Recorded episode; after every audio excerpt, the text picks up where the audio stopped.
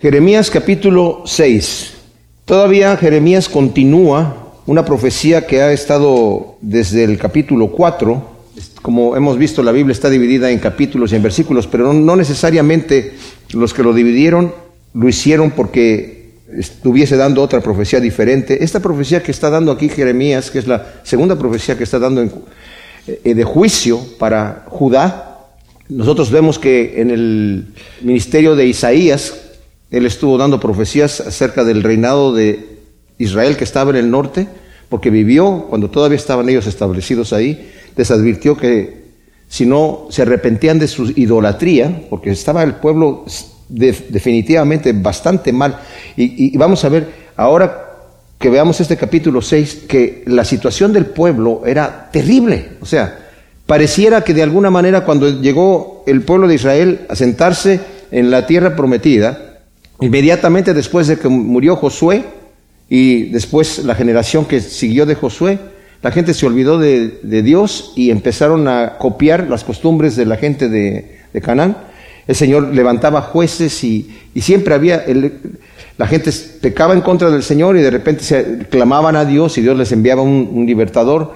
Y estuvieron así por mucho tiempo. Después con los reyes fue lo mismo. Durante el reinado de Saúl, pues la gente más o menos andaba todavía siguiendo al Señor, porque todavía estaba Samuel vivo por un tiempo. Después con David, un poco también. David controló de alguna manera que la gente estuviera con el Señor. Después Salomón también, y se construyó el templo durante el reinado de Salomón. Pero después de que murió Salomón, como Salomón apostató en su vejez, Después se volvió a regresar al Señor, según vemos en, el libro de Eclesiastés, pero, pero, el daño que había hecho y el Señor había dado ya el juicio de que durante el reinado de Roboam, su hijo, se iba a dividir el reinado de Israel y se dividió en dos. Diez tribus estaban en el norte y dos tribus en el sur, Judá y Benjamín. Las demás estaban en el norte. El pueblo se corrompió. Las dos partes se corrompieron, pero más la parte del norte. Isaías les profetizó, si ustedes no se arrepienten, van a venir los enemigos y se los van a llevar. Los asirios llegaron, se los llevaron durante el reinado de Ezequías, que fue un rey bueno en la parte del sur, ¿verdad? Y se los llevaron. Judá, en vez de observar eso y en vez de decir, wow, vino el juicio terrible, inmediatamente después de Ezequías, el padre de Ezequías fue un rey muy malvado que puso mucha idolatría, pero Ezequiel hizo una restauración. El pueblo de cualquier manera en su corazón no se convertía al Señor.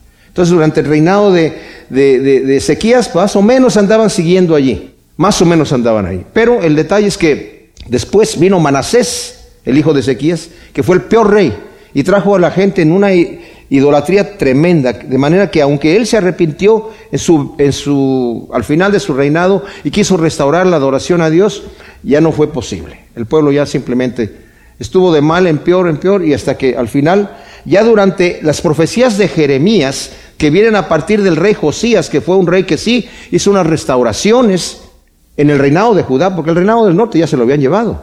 Pero dice la escritura que el pueblo en su corazón no se convertía. O sea, estaban yendo al templo, estaban siguiendo todo lo que, toda la religión la estaban practicando, pero en su corazón estaban en rebelión completo.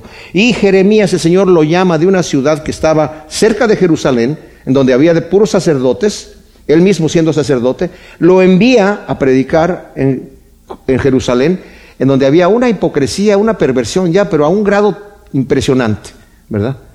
Y esta es la segunda profecía que el Señor le da a Jeremías para que de juicio contra el pueblo. Y dice en el versículo 1 del capítulo 6, huid de Jerusalén, oh hijos de Benjamín, soptar el shofar en Tecoa, alzad señal sobre Bet Hakerem, porque una calamidad, una gran destrucción se asoma del norte.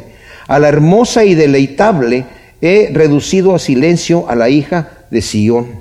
Anteriormente, si nosotros le damos la vuelta allí al capítulo 4, versículos 5 y 6, el Señor está diciendo que vayan a refugiarse en Jerusalén porque van a venir los invasores. Dice, anunciarlo en Judá y proclamarlo en Jerusalén y decir, resonad el shofar en la tierra, gritad con todas las fuerzas y decir, congregaos para marchar a la ciudad fuerte, alzad estandarte hacia Sión, buscad refugio a prisa, no os paréis porque yo traigo del norte la desgracia y una gran calamidad. O sea, el mensaje es, refúgiate en la ciudad de Jerusalén. Pero ahora dice, la desgracia va a ser tal. No hay una contradicción en el mensaje. Que ya ni Jerusalén va a ser segura. Huye al sur. Vete al sur. Y vemos que Tecoa estaba a 12 kilómetros al sur de Jerusalén. Bet Hakerem no se sabe con seguridad en dónde estaba. Pero el nombre significa casa del viñedo. Y vemos que también la... Eh, eh, eh, Israel, Judá, era siempre comparada con un viñedo del Señor, pero puede que haya existido esa ciudad, y si existió como ciudad, pues obviamente debió haber estado cerca de, de Tecoa, ¿verdad?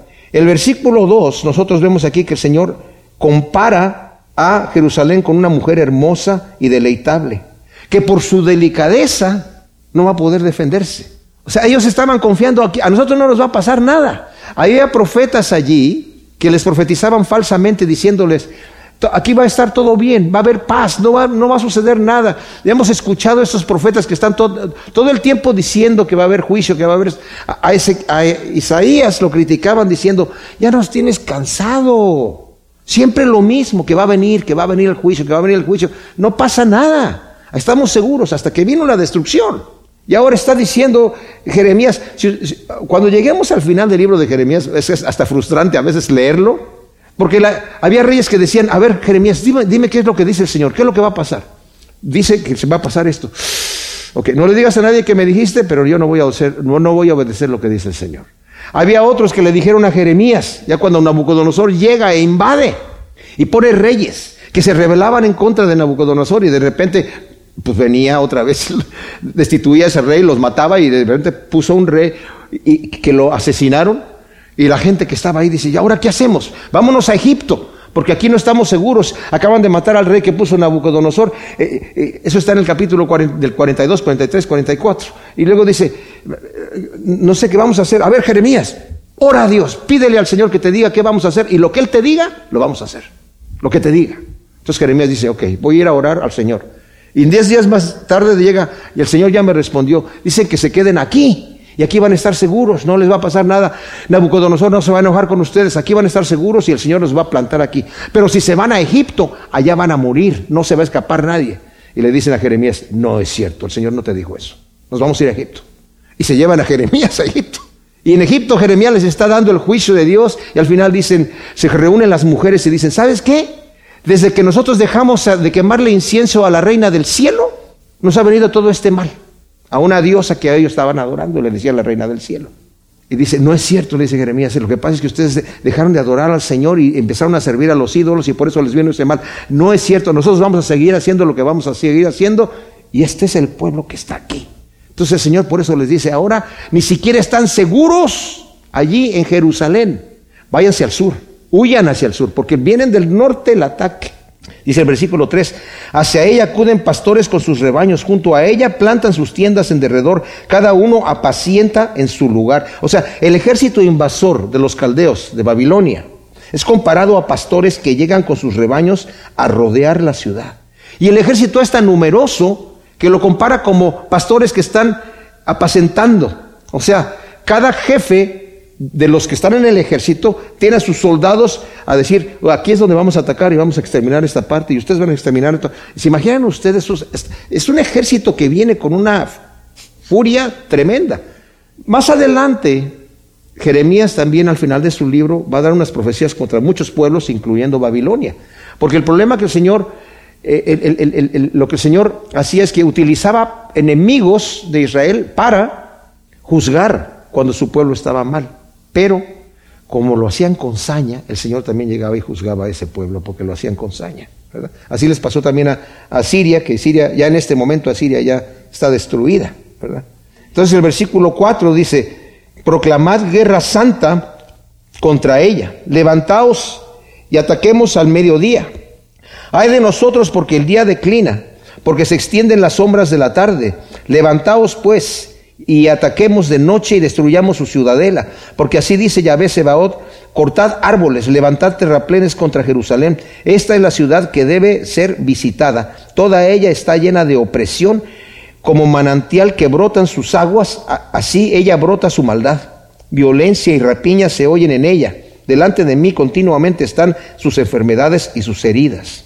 O sea, las órdenes son de proclamar guerra santa contra Jerusalén. Algunas de sus versiones no dice guerra santa, pero la palabra en hebreo es justamente eso. ¿A qué se refiere con guerra santa? ¿Verdad? Pues no es como la guerra que, digamos, que hacen los musulmanes, ¿verdad? De, decir, estamos nosotros eh, eh, matando a los infieles. No se trata de eso, sino más bien es, el Señor es el que está dando las órdenes. El Señor es el que está dando las órdenes, vayan y destruyan. Porque es un pueblo rebelde, es un pueblo que, desde el cual está brotando la maldad allí y no se están arrepintiendo.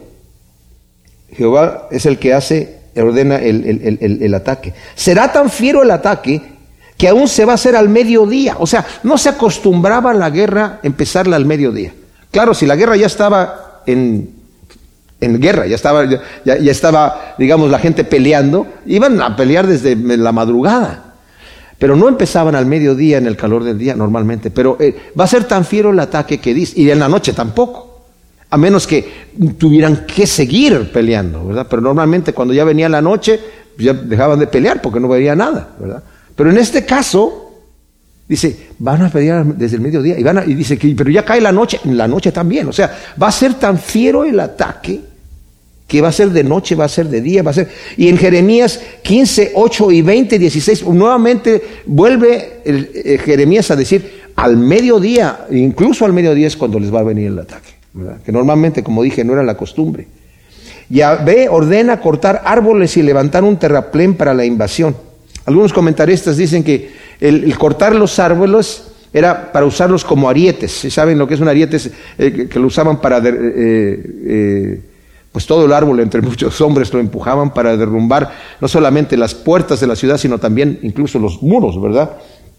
Había que pegarle muy fuerte, pero de cualquier manera está diciendo, corten árboles, levanten terraplén y pues va a ser visitada, va a estar, va a estar, va a estar sitiada por como 18 meses. ¿Se imaginan ustedes? O sea, que la gente no puede ni salir ni entrar al final estaban expuestos como el Señor se los dijo ya anteriormente en Deuteronomio y en Levítico. Van a estar expuestos a comerse sus propios hijos. Las mujeres, dice, las delicadas, van a, comerse su placenta y no le van a dar a su marido para, invitarle.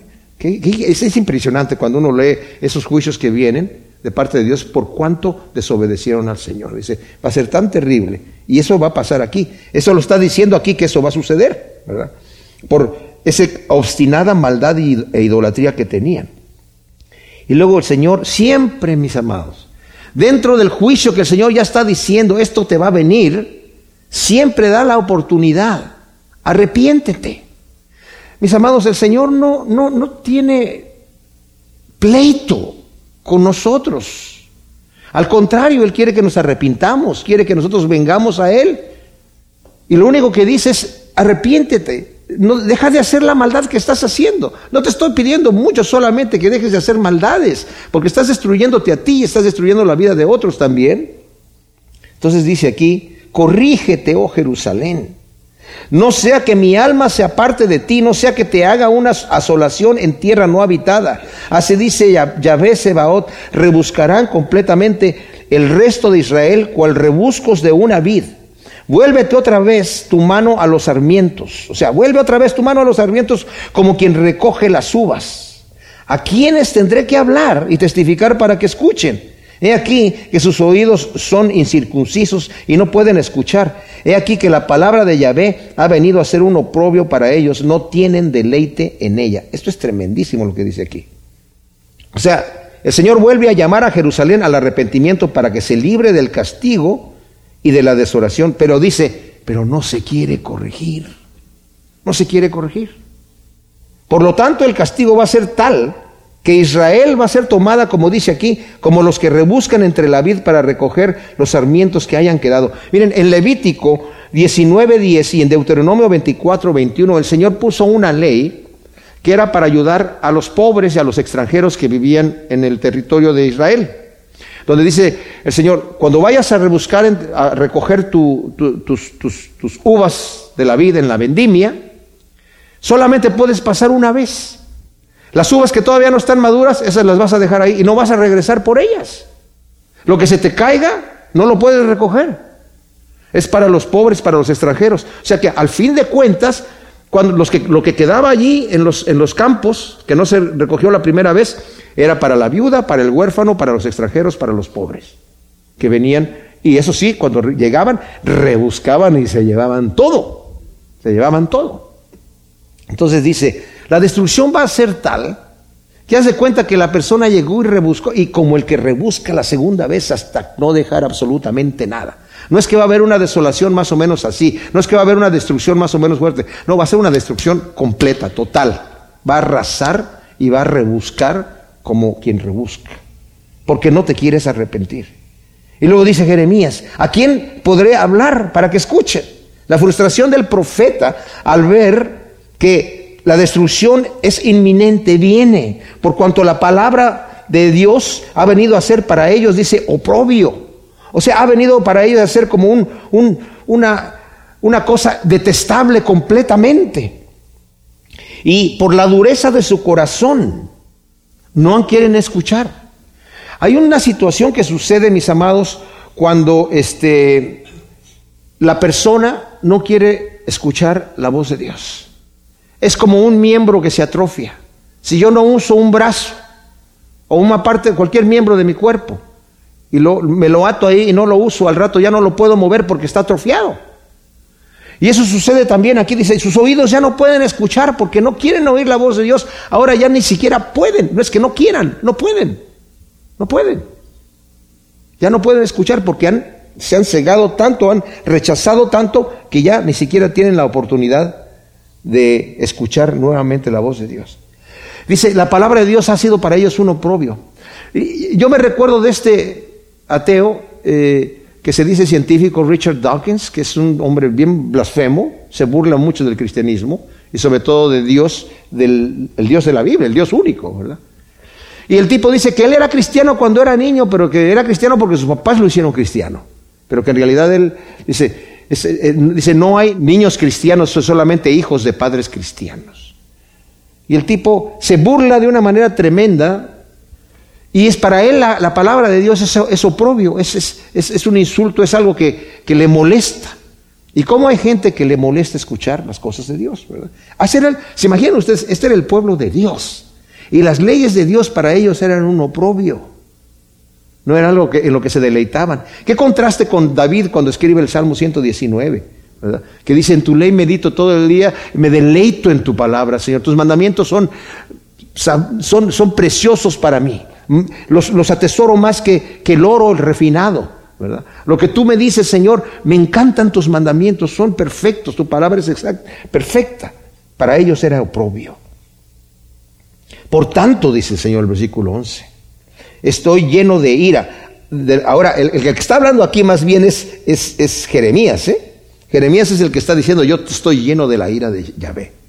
O sea, tiene como, al estar predicando la palabra y a darse cuenta que la gente está, es rebelde, es rebelde, que no quiere escuchar, porque el Señor lo envió y le dijo de antemano, te voy a enviar delante de esa gente y no te va a escuchar, te va a insultar, te va a agredir, pero tú Ten fuerza, yo te voy a dar fuerza, no tiembles delante de ellos porque yo te voy a hacer temblar si quieres temblar. Así que vas a ir con valor. la condición de Judá es tal que el mismo Jeremías está lleno de ira, de la ira de Yahvé, y pide que la derrame sobre el pueblo. Dice, por tanto estoy lleno de la ira de Yahvé, cansado estoy de refrenarme, derrámala sobre los niños en la calle, asimismo sobre la reunión de los mancebos, porque hasta el marido y la mujer serán aprisionados, el anciano y aquel que está lleno de días, y sus casas serán entregadas a otros juntamente con sus campos y sus mujeres, porque extenderé mi mano contra los habitantes de esta tierra, dice Yahvé. O sea, la condición era tal que dice, derrama Señor sobre este pueblo de, rebelde, y la destrucción que el enemigo hará será sin distinción de edad, sin distinción de sexo. Será total como el que rebusca en la vendimia, como acabamos de leer en el versículo 9, por segunda vez. O sea, la destrucción va a ser total. Y dice por qué. Porque podemos decir, oye, pues está hablando de los niños, o sea, pobrecitos, los niños inocentes. Pues desde el más pequeño hasta el más grande, todos ellos codician ganancias deshonestas. Y desde el profeta hasta el sacerdote, todos ellos practican el engaño. Y livianamente curan la llaga de mi pueblo diciendo paz, paz, cuando no hay paz. ¿Acaso se avergüenzan cuando cometen abominaciones? No. Ciertamente de nada se avergüenzan, ni aún saben ruborizarse. Por tanto caerán entre los que caen. Al tiempo en que yo los visite, serán derribados, dice Yahvé. O sea, a veces pensamos que por ser niños, por ser, no, no, hay maldad en ellos, pero ¿saben qué? Yo me acuerdo que en México, un día la, policía tomó este, eh, algunos de los criminales, estos que andan eh, eh, pues matando policías y todo esto, y, dejaron a un niñito de 12 años, lo dejó, bueno, se salió corriendo. Y los que los tomaron le dijeron, ese muchachito es el más malvado de nosotros, él es el que ejecuta a la gente. 12 años. Increíble. Y aquí la maldad era tal que dice, aquí va a ser, va a arrasar completamente la situación. Porque la maldad es tal, ¿verdad? Que desde el pequeño hasta el más grande, y aún el profeta y el sacerdote, todos practican engaño. O sea, el practicar engaño, mis hermanos, es una cosa de que eh, no solamente estaban engañándose unos a otros, pero creyendo el engaño pensando en el engaño, declarando que a pesar de su gran maldad, todo va a seguir en paz, no haciendo caso a las advertencias de los profetas de Dios. No va a haber problema aquí, esto sigue igual, como hoy en día en el mundo. ¿Mm? Estamos, los cristianos hablan, ¿verdad? Hablamos del, juicio que va a venir Dios y la gente dice, no, aquí no va a pasar nada. Eso, lo vengo escuchando desde que era, desde que mi abuelita me lo decía, ¿verdad? Y el Señor pregunta, ¿Acaso se avergüenzan cuando practican sus abominaciones? No dice, ni siquiera saben ruborizarse, ni les da vergüenza. Como el mundo hoy, que hasta se enorgullecen de sus maldades, de sus perversiones. Las personas platican todo lo que hacen, con toda la gente que se acostaron y con todas las perversiones que hicieron, ¿verdad? Hoy en día eso ya, ya, ya no es motivo de vergüenza, es motivo de orgullo hacen sus desfiles diciendo, yo soy gay y qué, y me respeto, es más, con orgullo lo hago. Por tanto, declara el Señor, los profetas y los sacerdotes que están en la misma situación van a caer con los que caen. Por cuanto ni siquiera saben ruborizarse, ni siquiera, ni siquiera los profetas que deberían estar profetizando en el nombre del Señor, estar siguiendo la palabra del Señor, los sacerdotes que deberían estar practicando la justicia, estaban diciendo aquí no va a pasar nada. Y cuando Jeremías llegaba y eh, predecía que iban a venir estos juicios, le decían, tú no estás hablando de parte de Dios. Queremos oír a aquel que nos dice que todo va a ir bien, que vamos a tener paz y prosperidad. No queremos que tú nos estés diciendo que Dios, que nos va a mandar al infierno, si el Señor que no envía a sus hijos al infierno. Si Dios es justo, al final va a perdonar hasta el diablo. ¿Ah, sí? No. Pero es que no es políticamente correcto decir que solamente hay un camino solamente a través de Cristo, ¿cómo tan cerrado?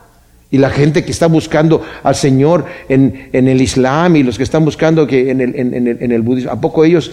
Yo no sé qué va a hacer el Señor con ellos, pero Cristo dijo, yo soy el único camino, nadie viene al Padre si no viene a través de mí. Suena cerrado. Y por eso dice, no, ellos declaran paz, paz, pero no hay paz. En el versículo 16 del capítulo 6 de Jeremías continúa el Señor hablando a través de Jeremías en esta tremenda, tremenda profecía de juicio que va a venir ya para Judá por cuanto ellos no se han arrepentido, ni quieren arrepentirse, ni saben ruborizarse, ni saben avergonzarse, ni siquiera quieren escuchar porque ya no pueden escuchar la voz de Dios. Y todo lo que el profeta venga diciéndoles, Incluso en, el libro de lamentaciones el profeta se lamenta de la dureza de corazón del pueblo porque ya no quiere arrepentirse. Yo les digo una cosa, mis amados, yo puedo tener el corazón duro, puedo estar, mis sentidos pueden estar todos entenebrecidos por la maldad, pero en el momento que yo llego con un corazón contrito y humillado delante de Dios, el Señor hace una nueva obra, me cambia el corazón, me abre los oídos, me abre los ojos, me abre el entendimiento para que yo entienda la palabra de Dios. Porque nosotros podemos dar testimonio que en algún tiempo estábamos endurecidos a lo que el Señor quería hacer en nuestras vidas.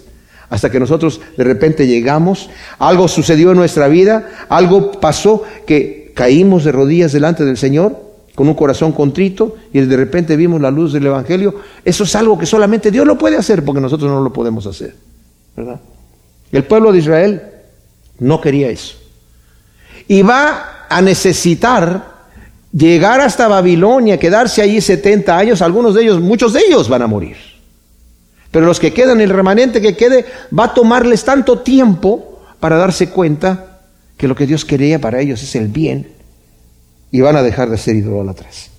Pero mientras tanto están en esta necedad. Entonces dice el versículo 16, así dice Yahvé, deteneos en medio de los caminos y mirad y preguntad por los senderos antiguos, ¿dónde está el camino bueno y andad por él? Y allá descanso para vuestras almas, pero ellos dijeron, no andaremos en él. Puse también sobre vosotros atalayas que os decían, oíd el sonido del shofar, pero ellos dijeron, no oiremos. Qué, qué tremenda cosa. O sea, el Señor les está diciendo, Consideren los caminos antiguos, los caminos que, que ya saben que son caminos buenos, que traen un buen fin. Ya saben ustedes que eso es lo que conviene hacer. Camina por ese camino, no caminaremos. Pregunta por los senderos antiguos, no queremos preguntar por nada. Bueno, entonces escucha el sonido del shofar que, que te está anunciando que ya viene la destrucción, no oiremos nada. No me va a pasar nada. Esas son puras palabrerías. Wow.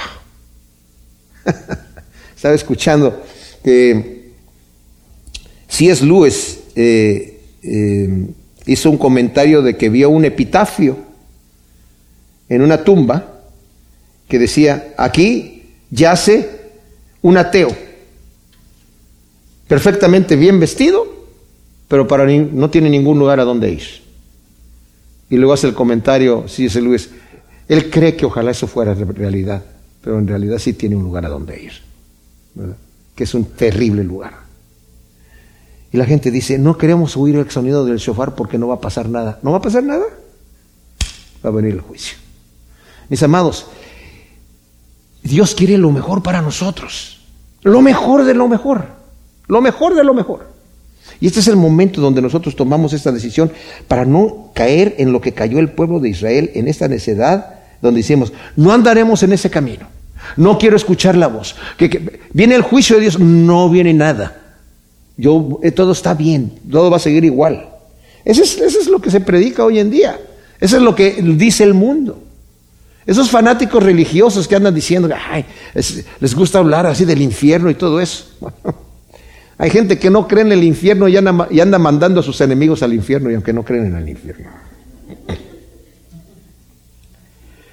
Por tanto, oíd naciones, entended, oh congregación de pueblos, lo que yo haré entre ellos. Oye tierra, he aquí, traigo el mal sobre este pueblo y el fruto de, de sus pensamientos, porque no escucharon mis palabras y desecharon mi ley.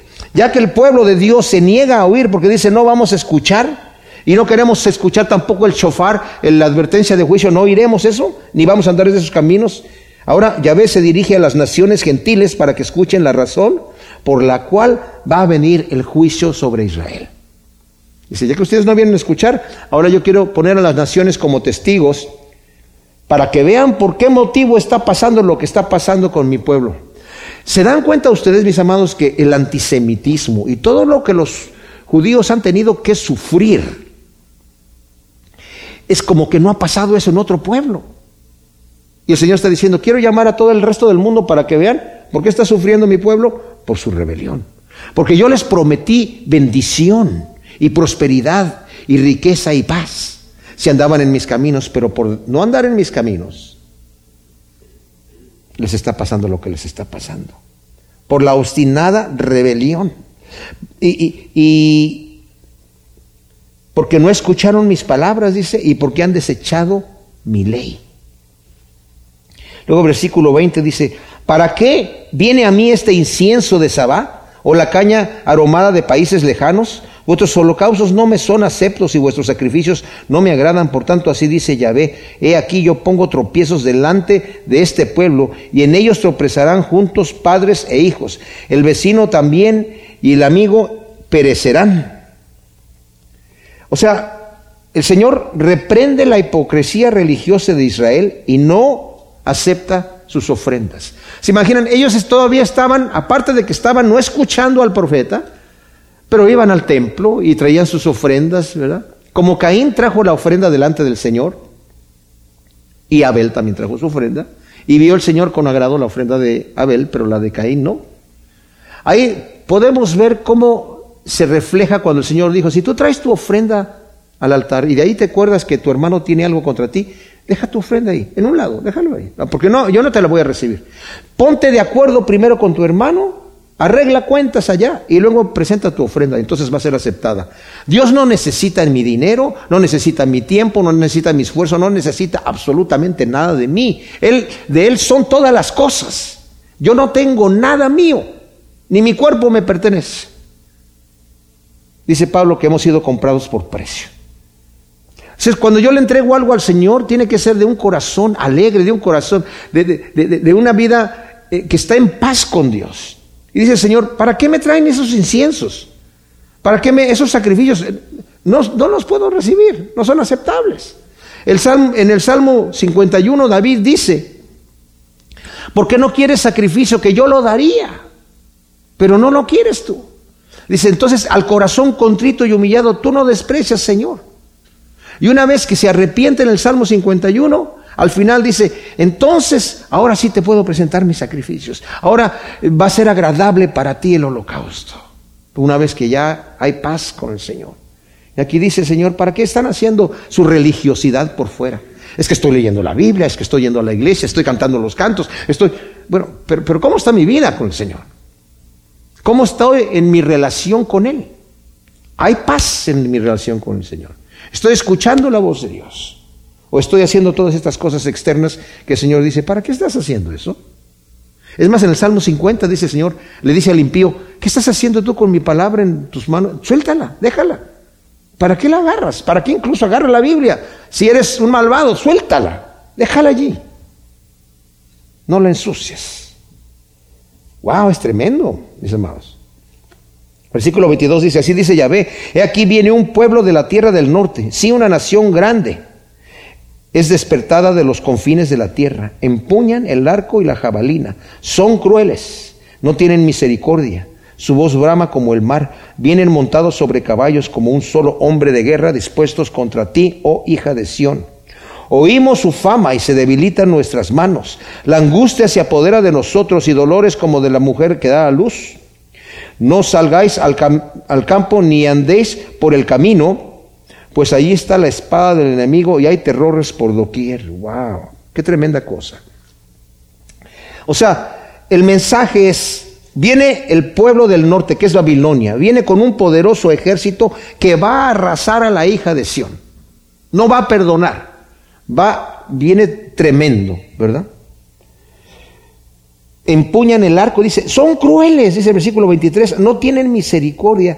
El Señor tiene misericordia, pero estos que vienen ahí no tienen misericordia.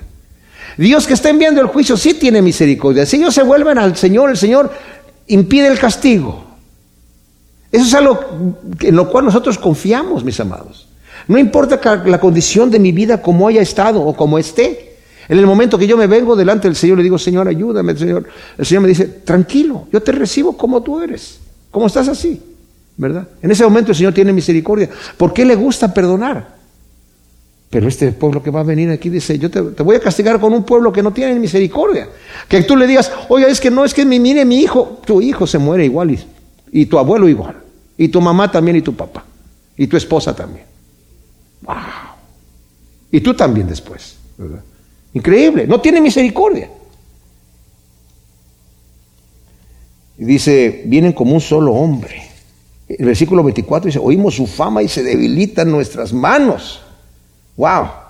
O sea, la pura fama de lo terrible que es el enemigo invasor hace que se debiliten las manos de los más valientes de Israel y se llenan de angustia y terror. Ninguno de los valientes soldados va a decir, aquí yo salgo a defender. Van a decir, no, es que esto es demasiado. Es demasiado. Hemos escuchado. Pero el profeta les está diciendo, miren, como vimos en otras profecías anteriores, anteriormente ya lo dijo, ya entraron por el norte y van a medio territorio. el ejército ya viene, escuchen, ya entraron y va por el medio del territorio. Ya están en Efraín.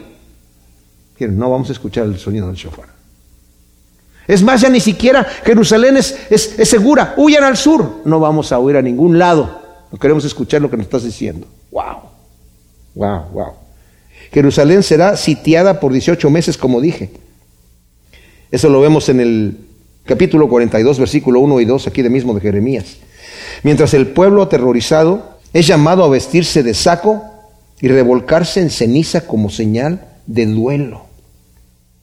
Cíñete de saco, dice el versículo 26, y revuélcate en la ceniza, oh hija de mi pueblo.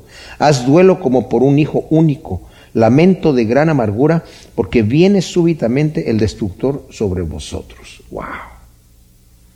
O sea, el dolor va a ser tal que vas a hacer duelo como si estuviera muerto tu único hijo.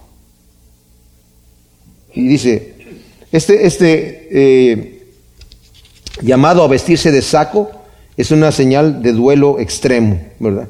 Luego el versículo 27 dice, te he puesto entre mi pueblo como vigía y quilatador. Conoce pues y examina el camino de ellos.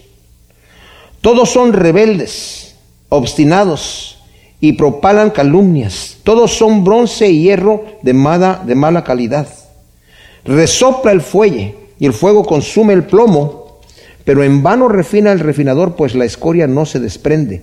Plata reprobada serán llamados porque Yahvé los ha desechado. Wow. El Señor había llamado a Jeremías, como dije anteriormente, de su pueblo, que era una, una ciudad de puros sacerdotes pacífica, tranquila para venir allí a Jerusalén. Jeremías no quería ir al principio porque dijo, Señor, yo soy muy joven. El Señor le diga, no, no digas que soy joven porque yo voy a estar contigo. No tengas temor porque yo voy a estar contigo. Y lo que yo te diga que digas y lo que yo te diga que hagas es exactamente lo que tú vas a hacer. El Señor sabía que estaba escogiendo a un hombre de carácter. Entonces ahora eh, Jeremías ha venido con sus profecías que el Señor le da para que las dé de juicio. La gente se está burlando la gente lo va a estar agrediendo. Conforme leamos la historia de Jeremías, vamos a ver que, que lo meten a la cárcel, lo meten dentro de, una eh, cisterna, de un pozo de, lodo, y bueno, realmente padece bastante, porque no les gustaban obviamente las profecías que le estaba diciendo, porque además había muchísimos falsos profetas que decían, este profeta es mentiroso, no es cierto, Jehová dice otra cosa, y tenían como un espíritu de mentira por el cual estaban profetizando. Por eso esos son los que en el versículo 14 decían paz, paz cuando no hay paz. Y en el versículo 13 dice, desde, los, desde el profeta hasta el sacerdote, todos ellos practican el engaño. O sea, están engañando a mi pueblo. Y el pueblo dice, pues si estos son profetas, si estos son sacerdotes, y están hablando de parte de Dios. ¿Saben qué? Esto en cierta manera, porque dice el Señor aquí en el versículo 27, eh, te he puesto entre mi pueblo como vigía y quilatador. Algunas de sus versiones dicen como, como una torre fuerte, pero en realidad la traducción es te he puesto como un equilatador de, de metales. Necesito que pruebes este metal a ver si es un metal que tiene buen quilataje, si es buena plata, o si fuese oro, si es buen oro. Te he puesto para que evalúes a mi pueblo, en otras palabras. Y esto lo digo en, este, este, este, eh, con este contexto también, mis amados. Hoy en día se predican evangelios triunfalistas, ¿verdad? En donde el Señor lo, une, lo que quiere es que tú estés próspero, que seas rico, que estés completamente saludable y todas esas cosas se oyen bien. Porque uno dice, claro, ¿Señor querrá que yo esté enfermo? Pues me imagino que no. Yo no quisiera que mi hijo esté enfermo. El Señor querrá que yo pase necesidad. Me imagino que yo, que no, porque yo no querría que mi hijo pasara necesidad. Una vez escuché al pastor Chuck Smith justamente eso. Si mi hijo estuviese enfermo y yo puedo hacer algo para sanarlo, para curarlo, para tengo que ir a la farmacia a comprar una, tengo que ir por el doctor, tengo que hacer cualquier cosa, voy y lo hago inmediatamente. ¿Por qué Dios a veces no es así como nosotros? Y dice él, tal vez yo no sé ser padre. Y eso me enseñó a mí algo bien especial, ¿verdad? Porque pensamos que Dios tiene que ser como el genio de la botella. Y se predica ese evangelio, que no es el evangelio de la escritura, que dice paz, paz, paz y seguridad, prosperidad, ¿verdad? Dios quiere que seas próspero, Dios quiere que seas rico. Dios quiere, aunque la Biblia dice que tus tesoros no los tienes que hacer en este, en este mundo, pero si tú dices que es por la voluntad de Dios y porque tú declaraste y confesaste y dijiste por fe, pum, le pusiste el sello de aprobado, entonces ya, decláralo, decláralo con fe y va a suceder. Pero la escritura no nos enseña estas cosas. Y es aquí el Señor le está diciendo a, a nosotros también nos dice, te pongo como equilatador para que evalúes la verdad. ¿De quién está hablando el verdadero evangelio? El evangelio del Señor dice, no hagas tus tesoros aquí, sino hazlos allá en el cielo. Prepara tu vida para lo que viene después. La muerte solamente es el umbral para, para lo que viene en la eternidad, que es lo que realmente es. Lo que está, estoy pasando por aquí es algo muy momentáneo, muy pasajero. Entonces dice, te puesto como eh, equilatador, conoce pues y examina el camino de ellos, velos, Ve lo que están haciendo. ¿Qué está pasando con mi pueblo? Le dice a Jeremías. Y luego dice aquí, todos son rebeldes, obstinados, propalan calumnias, todos son bronce y hierro de mala calidad. Deberían ser plata. Dice, pero son bronce y hierro de mala calidad. Luego dice el versículo 29, resopla el fuelle, el fuego consume el plomo, por en vano refina el refinador, por la escoria no se desprende. Cuando se refina la plata, mis amados, la escoria está normalmente formada de bronce, hierro, plomo, ¿verdad? Eh, estuve tratando de investigar, porque varios comentaristas que, yo estaba leyendo decían que el plomo es un agente que ayuda, de alguna manera, a recoger la escoria.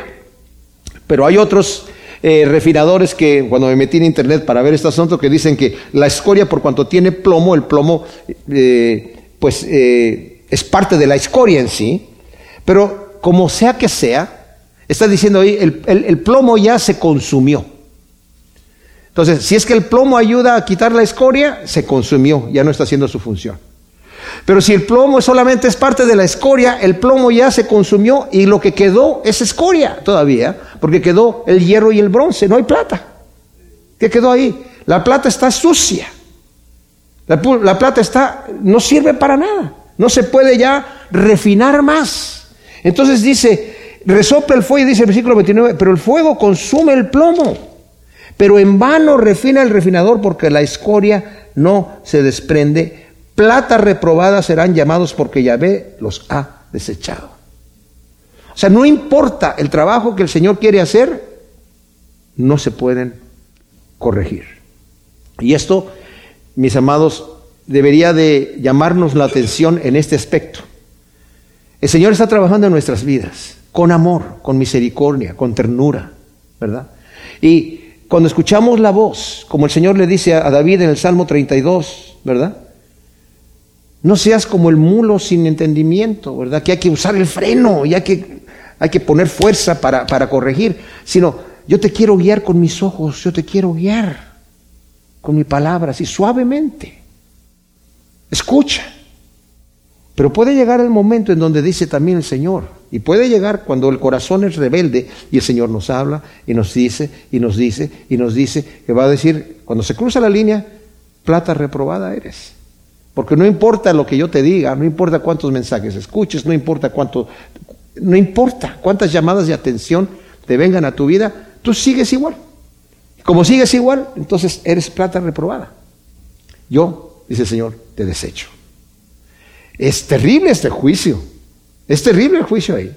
Porque cuando el Señor dice eso, todavía tiene misericordia porque va a quedar un remanente. Pero en general, al pueblo en, sí, en general, el Señor le dice, yo te desecho. Y escuchemos la palabra del Señor, porque el Señor, como dije, nos quiere guiar con amor, con ternura, en el camino recto, ¿verdad? Para no tener que llegar a esto. Esto es, dice la escritura que estas cosas, dice Pablo, están puestas aquí como ejemplo para nosotros. También el, escritor de Hebreos dice, estos son eh, ejemplos para nosotros, para que nosotros sepamos, veamos lo que pasó con el pueblo de Israel. Sepamos cómo el Señor no entraron en el reposo del Señor cuando andaban en el desierto, por su rebeldía. Y ahora cuando entraron en la tierra prometida, tampoco siguieron al Señor. Y aunque estaban llenos de promesas, no alcanzaron las promesas por su rebeldía. Y nos dice en Hebreos que debemos de tener cuidado, no sea que se haya que brote una raíz de amargura en nosotros y dejemos de alcanzar la gracia del Señor. Señor, te damos gracias por tu palabra. Ciertamente es fuerte, pero necesitamos a veces escuchar estas cosas, Señor, para examinar nuestras vidas delante de, del el, lente de la Escritura, Señor. Queremos, como dijo David, Señor, muéstrame, Señor, si hay en mí perversidad y guíame por el camino correcto, Señor. Porque tú sabes que somos polvo, y somos hombres y mujeres limitados, Señor. Pero gracias te damos por tu Espíritu Santo, porque en ti, Señor, tenemos esperanza. En el nombre de Cristo. El cristianismo, mis amados, la vida cristiana es una vida de arrepentimiento constante. El arrepentimiento no es algo que yo me arrepentía ya, ¿verdad? Aquel día y vivo ahora, estoy feliz con el Señor. Es 24-7, 24-7. Porque seguimos cometiendo errores, pero seguimos arrepintiéndonos y esta es una muy buena lección para que aprendamos ese principio. Amén.